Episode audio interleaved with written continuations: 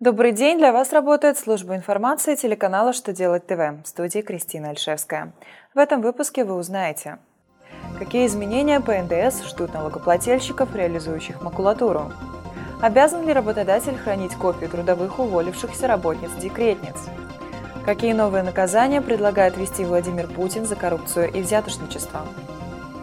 Итак, о самом главном по порядку –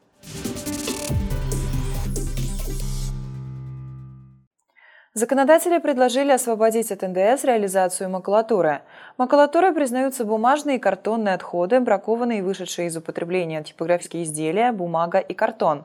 К ней отнесены деловые бумаги, в том числе документы с истекшим сроком хранения. Если законопроект будет принят, то освобождение от НДС налогоплательщики смогут применять до 31 декабря 2018 года. Причем отказаться от такой льготы будет нельзя – по мнению законодателей, освобождение от НДС реализации макулатуры позволит увеличить количество вторсырья, дефицит которого испытывает бумажная промышленность в настоящее время. От себя заметим, что осуществление необлагаемых операций не всегда благо для налогоплательщиков, поскольку в большинстве случаев при осуществлении облагаемой и необлагаемой деятельности придется вести раздельный учет входного НДС.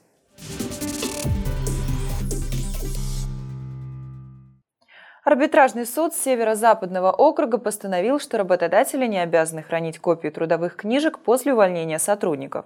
А дело было так. Соцстрах не принял к зачету расходы компании на выплату пособия по беременности и родам из-за того, что не была представлена копия трудовой книжки работницы. Страхователь пояснил отсутствие документа тем, что декретница на тот момент уже не работала в компании. Ведомство указало, что без копии трудовой работника невозможно проверить правильность исчисления страхового стажа для назначения пособия. Суд с этим не согласился и стал на защиту компании, ссылаясь на правила ведения и хранения трудовых книжек, где пунктом 43 установлено, что трудовые книжки, не полученные работниками при увольнении, хранятся до востребования у работодателя в соответствии с требованием к их хранению, установленными законодательством об архивном деле.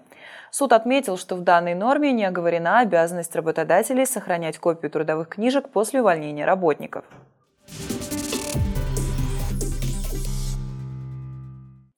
В Уголовный кодекс предлагается ввести новые составы преступлений за коррупцию и взятошничество. Соответствующий проект уже внесен в Госдуму. Предлагается признавать преступлениями случаи, когда деньги или другое имущество передаются не самому должностному лицу, как сейчас, а по его указанию другому физическому или юридическому лицу. За посредничество во взятошничестве предусмотрен штраф в размере до 400 тысяч рублей, либо ограничение свободы или исправительной работы на срок до двух лет, либо лишение свободы на тот же срок со штрафом в размере до пятикратной суммы коммерческого подкупа или без него.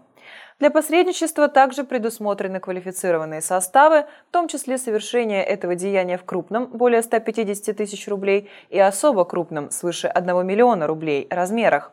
В соответствии с законопроектом уголовная ответственность также может быть введена за мелкий коммерческий подкуп и за мелкое взятошничество. Здесь речь идет о суммах либо ценностях, не превышающих 10 тысяч рублей.